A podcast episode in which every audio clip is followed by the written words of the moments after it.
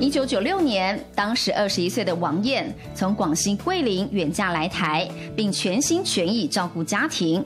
直到二零一一年，透过职训的课程，让王燕接触到拼布的领域，也让王燕重新找出自己的生命价值。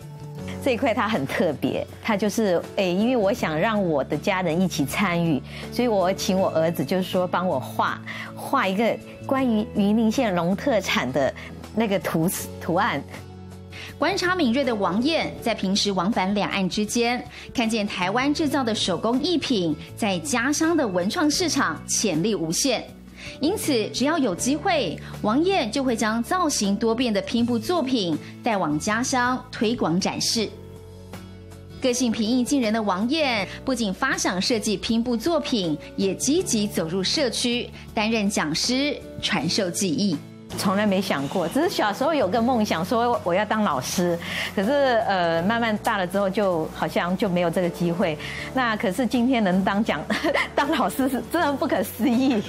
投入手工艺的创作行列，成为艺品讲师之后，让王燕的使命感油然而生，希望能做点什么来发挥自己的影响力。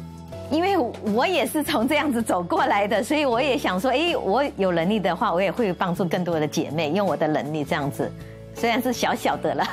可是也还是有帮助到这样子。一堂职训课程的无心插柳，让王燕能够在中年之时重新拿回自己的人生发球权，